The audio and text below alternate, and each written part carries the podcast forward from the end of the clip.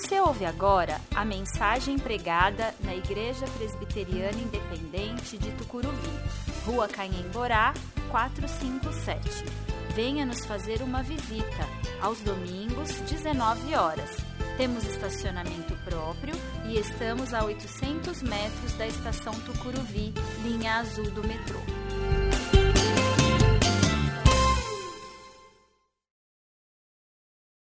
Graças paz, irmãos, amém? É um prazer enorme estar aqui novamente, mas trazendo a palavra para vocês hoje.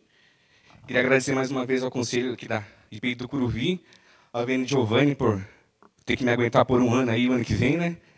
Tem muito erro para ser corrigido, que ninguém é perfeito, nós sabemos. E a gente acha que é perfeito às vezes também, né? E como o reverendo já disse, hoje é, começa uma nova série de mensagens passadas por ele, que se chama Recalculando a Rota. E o tema de hoje é Agar, quando não há caminho. E nós vamos fazer a leitura do texto agora que se encontra em Gênesis 21, do capítulo, do versículo 8 a 21. Eu peço que nesse momento os irmãos se coloquem de pé para fazer a leitura.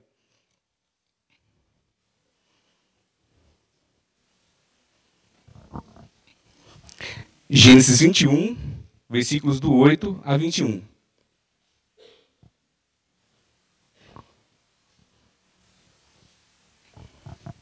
Diz assim: Isaac cresceu e foi desmamado. Nesse dia que foi o menino desmamado, deu Abraão um grande banquete. Vendo Sara que o filho de Agar é egípcia, o qual ela dera, o qual ela dera luz a Abraão, caçoava de Isaac. Disse Abraão: Rejeita essa escrava e seu filho, porque o filho dessa escrava não será herdeiro com Isaac, meu filho. Pareceu isso muito penoso aos olhos de Abraão, por causa de seu filho, por causa do seu filho. Disse, porém, Deus a Abraão: Não te pareça isso mal por causa do moço e por causa da tua serva.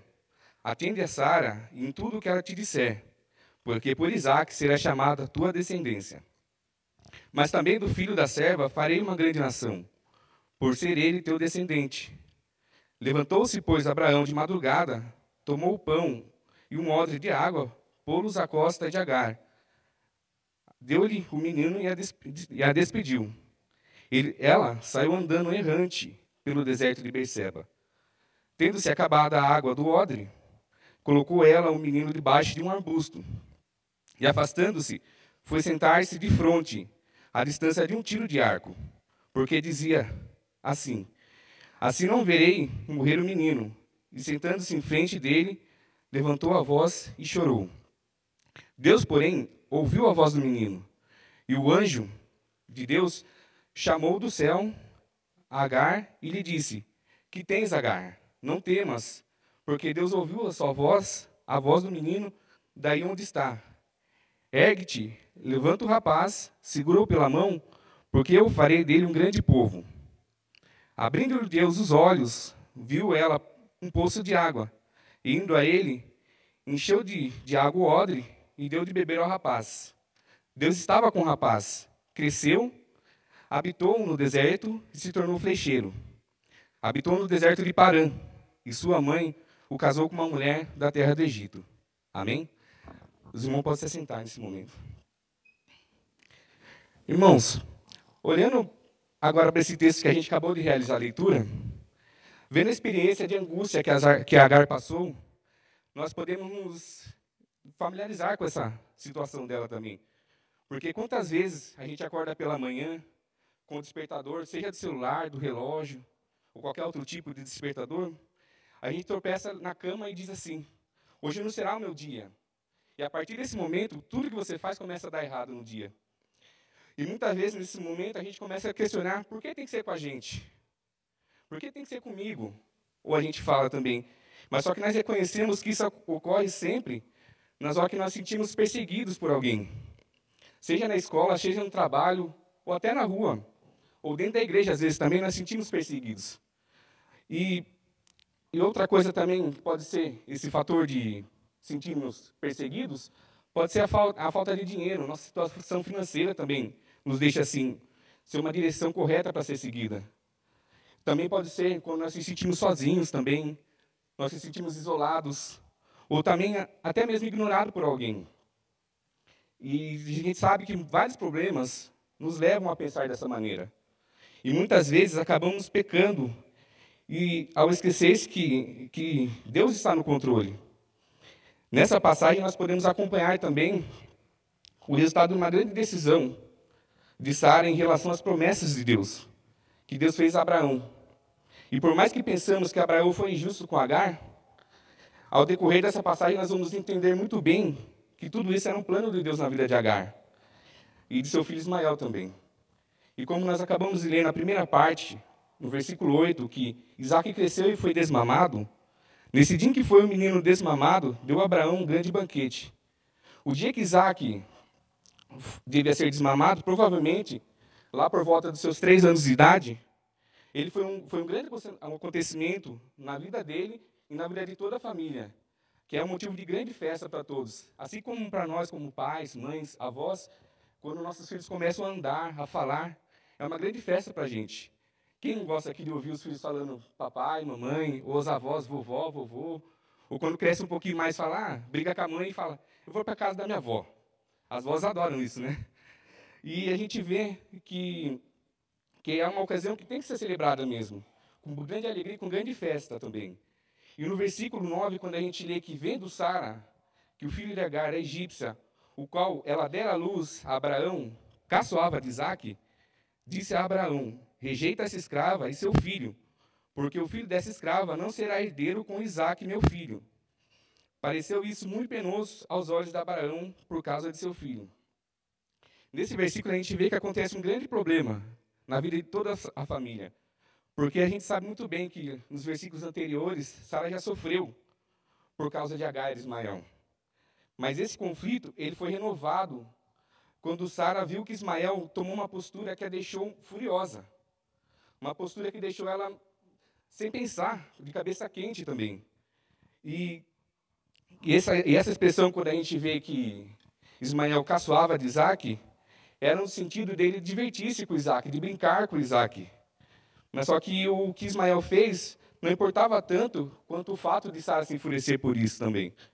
E talvez o que pode ter agravado esse problema, é, o que pode ter agravado esse problema foi a situação do fato dela não aguentar ver que Ismael, que foi o primeiro filho de Abraão, é, é, ser o primeiro filho de Abraão brincando com seu filho também, na condição de igualdade, sendo de mesmo pai com o mesmo direito a heranças também. E o motivo de, de dela temer que Abraão desse toda a sua herança ao primogênito dele, não a, a herança a Isaac. E de qualquer forma, a vida dessa família não poderia continuar dessa maneira. Portanto, Agar e seu filho deveriam partir de lá, para que pudesse ter uma paz na casa deles também. Tanto que expulsar foi a melhor estratégia, o melhor pensamento que Sara, que Sara teve para isso também. Foi excessivamente difícil para Abraão tomar essa atitude. Mas porque ele amava o menino, querendo ou não, era filho dele, era seu primogênito. Não com sua esposa Sara, mas sim com Agar. E ele tinha seu lugar destacado também na sua herança. Porque o menino, durante os anos, ele foi considerado também herdeiro e filho de Abraão.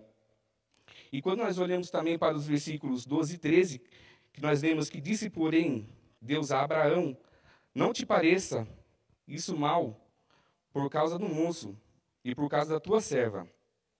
Atende a Sara tudo em tudo o que ela te disser, porque por Isaque será chamada a tua descendência. Mas também o filho da serva farei uma grande nação, por ser ele teu descendente.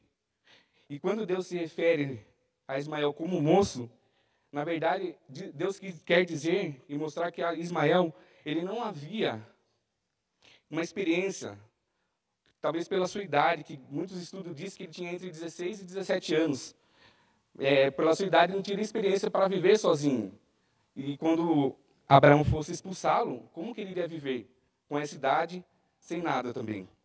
Mas como Deus nunca nos desampara, a gente sabe muito bem que o, o, o, conforto, o que confortou Abraão foi dado e que foi lhe dado segurança que cada um de seus filhos teria o seu lugar importante no futuro. Ismael, ele seria pai de uma grande nação. E já Isaac seria o herdeiro das promessas de Deus para a vida de Israel e a bênção para todo mundo, uma bênção para todos os povos também. E por isso que Deus afirma lá quando nós lemos que por Isaac será chamada a tua descendência. Já numa segunda parte que nós podemos dividir aqui, irmãos, do capítulo 14, do, desculpe, do versículo 14 até o 16, que diz que levantou-se, pois, Abraão de madrugada, tomou o pão e o odre de água, pô-los à costa de Agar, deu-lhe o um menino e a despediu. Ela saiu andando errante pelo deserto de Berseba. Tendo-se acabado a água do odre, colocou ela o menino debaixo de um arbusto, de um dos arbustos, e afastando-se, foi sentar-se de fronte, à distância de um tiro de arco, porque dizia: Assim não verei morrer o menino. E sentando-se em frente dele, levantou a voz e chorou. Mesmo que resistindo, Abraão, obedecendo a Deus, despediu Agar, em direção do deserto, sem direito a nada, fazendo que ela enfrentasse várias crises em sua vida. O, deserto de Berseba, irmãos, ele, ele se localiza na fronteira do Egito. Ele fica a cerca de 80 quilômetros de Jerusalém. E para aquelas pessoas que caminhavam por lá, que se dirigiam para o sul, era o último lugar de parada, que era na Palestina. Ou seja, o lugar que eles encontrariam água, alimentação, para depois seguir em frente também. E se nós destacarmos a parte que lemos que tomou o pão um odre de água, pô-los à costa de Agar, nós vemos nesse momento uma nítida crise de ingratidão. Porque colocando, se coloca, nós se colocando no lugar de Agar, a gente imagina assim, nós trabalharmos num, num lugar durante anos, ou talvez a sua vida toda. E esse mesmo lugar ele manda embora sem direito a nada, sem uma causa específica, sem nenhum benefício que vai trazer para vocês. Ou até mesmo, outro exemplo que a gente pode usar é a gente ajudar uma pessoa que sempre necessitou da sua ajuda. Essa pessoa simplesmente, quando tudo dá certo, olha para você com desprezo, como se nunca tivesse precisado de você e da sua ajuda, como se você não fizesse diferença nenhuma na sua vida. Na sua vida. A gente sente muito no nosso coração isso. Porque se a gente for ver, tudo isso aconteceu com Agar também. E Agar, ela não esperava apenas, ela não era apenas a serva de Sara. Ela realizava muito mais que a tarefa de ser uma serva, de servir a sua senhora. Ela cedeu seu próprio ventre para satisfazer, desculpe, ela ofereceu seu próprio ventre e seu próprio corpo para satisfazer a vontade de seus senhores, ou seja, de Abraão e Sara, para que pudesse ter alegria no lar deles novamente. Para que no seu acerto final fosse apenas um odre de água e, um, e alguns pães. E quando nós olhamos para essa situação também, irmãos, nós vemos quanta gratidão por parte de Sara, como que ele teve coragem, por parte de Sara e de Abraão, e como que Abraão teve a coragem de mandar a mãe de seu filho, junto com seu filho, embora da casa. Porque nós vemos também, irmãos, porque sofrer de ingratidão é muito doloroso para nossas vidas. É uma dor que não se mede no nosso peito. E também quando nós lemos, logo em seguida, no, na, no capítulo 14, que Agar saiu andando errante pelo deserto de Beceba, nós vemos que essa palavra errante, ela não significa sem direção ou sem um destino fixo. Ou seja, Agar saiu andando sem sentido nenhum. Não sabia para onde ia, não sabia se ela pegasse o deserto, onde ia dar esse deserto. E a gente se sente assim muitas vezes também quando nós estamos caminhando sem algum lugar definido para a gente. Agar, ela andou por um tempo assim. Mas só que nessa passagem a gente, eu vejo outra semelhança nossa com ela. Porque quantas vezes em nossas vidas nós sentimos que não há caminho para nós, que nós ficamos sem um rumo a seguir e sem saber como ela não sabia para onde ir. E quando não há caminho, o que, que nós fazemos? Nós desistimos ou continuamos caminhando também. E quantas vezes em nossa vida nós ficamos parados, sem fazer nada, sem, sem pedir a Deus, às vezes a gente se esquece que Deus está olhando por nós também. Muitas vezes nós temos que recalcular nossa rota. Assim como muitas vezes Deus recalcula nossas rotas também, quando nós estamos pendendo para o caminho errado, que não é o caminho que Ele deseja para nós. E Agar, ela se sentia dessa maneira, porque tinha uma, ela não tinha uma casa, ela não tinha um marido para ajudar ela a suprir as necessidades básicas que ela tinha com seu filho. Além do mais, ela tinha um filho para cuidar, sem ajuda de ninguém, e andando e vagando pelo deserto Ela não sabia o que poderia fazer nem para onde ir também. Em alguns momentos, ou quase em todos de nossa vida, nós se deparamos com essa situação também de Agar. É, estar sem rumo, estar sem direção. É, quando olhamos para frente, nós só chegamos no imenso deserto também, onde não há vida nenhuma e a gente não sente nenhum pico de fé e nem de esperança também. E aquela região deserta que Agar e Ismael estava, ela, eles não poderiam passar muito, muitas horas sem a experiência de sentir uma sede grande, ao extremo de não aguentar andar mais. E quando a água se acabou, o menino foi tomado de exaustão também, como nós vemos. E sua mãe o colocou sobre uma pequena sombra de um arbusto que ela encontrou no meio do caminho, para que ele morresse. Não para que ele descansasse e continuasse a caminhada. Ela não estava pensando positivamente e não estava pensando em quem estava olhando por ela lá. Mas Deus, a gente sabe que com sua imensa misericórdia e amor que Ele tem por nós, Ele interveio, trazendo para ela uma grande esperança, vida e segurança de que ela não está sozinha. Irmãos, também no dia de hoje, nós temos um motivo de grande alegria. Porque se nós olharmos lá para o Evangelho, para o Evangelho de João, no seu capítulo 14, no versículo 6, Jesus nos diz que eu sou o caminho, a verdade e a vida. Essa é a nossa alegria, irmãos. Essa é a nossa demonstração que não estamos sozinhos quando seguimos esse caminho. E jamais pereceremos também. E sabemos que com Jesus nós temos um rumo a ser seguido. Nós temos uma rota certa a ser seguida também. E para nós, numa terceira parte também, irmãos, destacando dos versículos 17 ao 19, que nós lemos que Deus, porém, ouviu a voz do menino, e o anjo de Deus chamou do céu a Agar e lhe disse: Que tens, Agar? Não temas, porque Deus ouviu a voz do menino, daí onde está. Ergue-te, levanta o rapaz, seguro pela mão, porque eu farei dele, porque eu farei dele uma grande, um grande povo. Abrindo-lhe Deus os olhos, viu ela um poço de água, e indo a ele, encheu de água o odre e deu de beber ao rapaz. Nessa passagem, nessa parte, nós vemos que o Senhor providenciou água fresca para Agar e seu filho, em abundância ainda, porque ela jorrava essa água. E o alívio de Agar para de não presenciar seu filho é, desfalecendo no deserto também, por não ter que e ainda é, por não ter o que comer, como ele estava se sentindo no momento. E a partir daquele momento, despontou um novo dia para Agar e para seu filho também.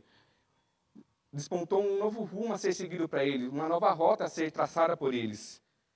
Porque na vida de ambos, e na vida, nas nossas vidas, nós podemos pelejar em vários desertos que nós passamos.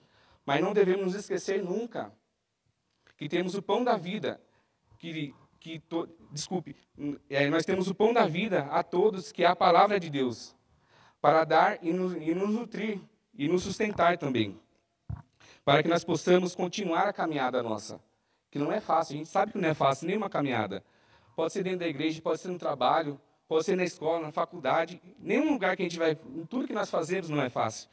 Imagine se nós se esquecer de quem nos, nos sustém firme, nos mantém firme, assim como Agar se esqueceu por um momento, mas Deus mostrou a ela que ela não estava sozinha.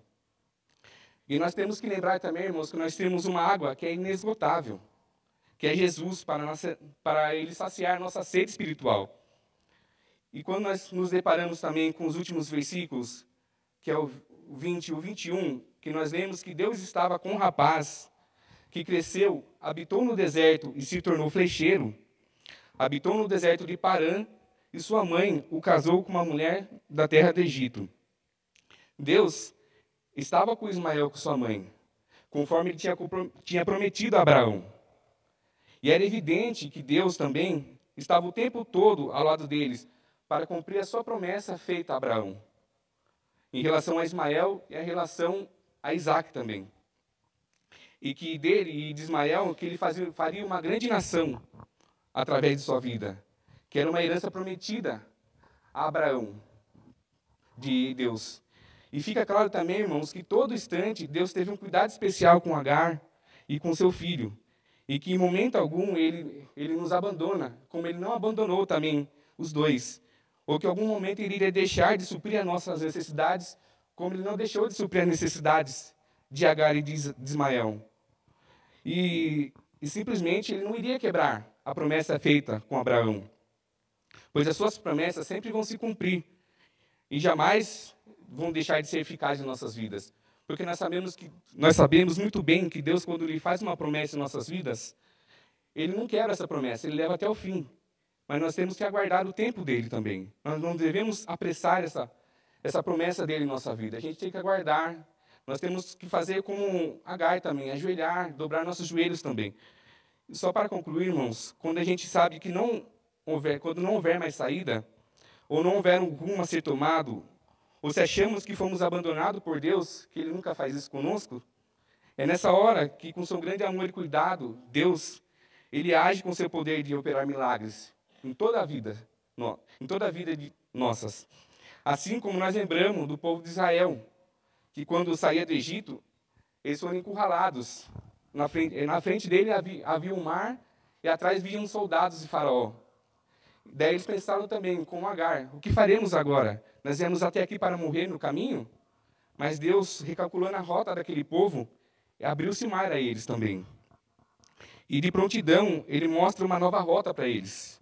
Nós reconhecemos que Deus nos, sempre nos socorrerá em meio ao deserto. Seja qual for o deserto que a gente atravessa na vida.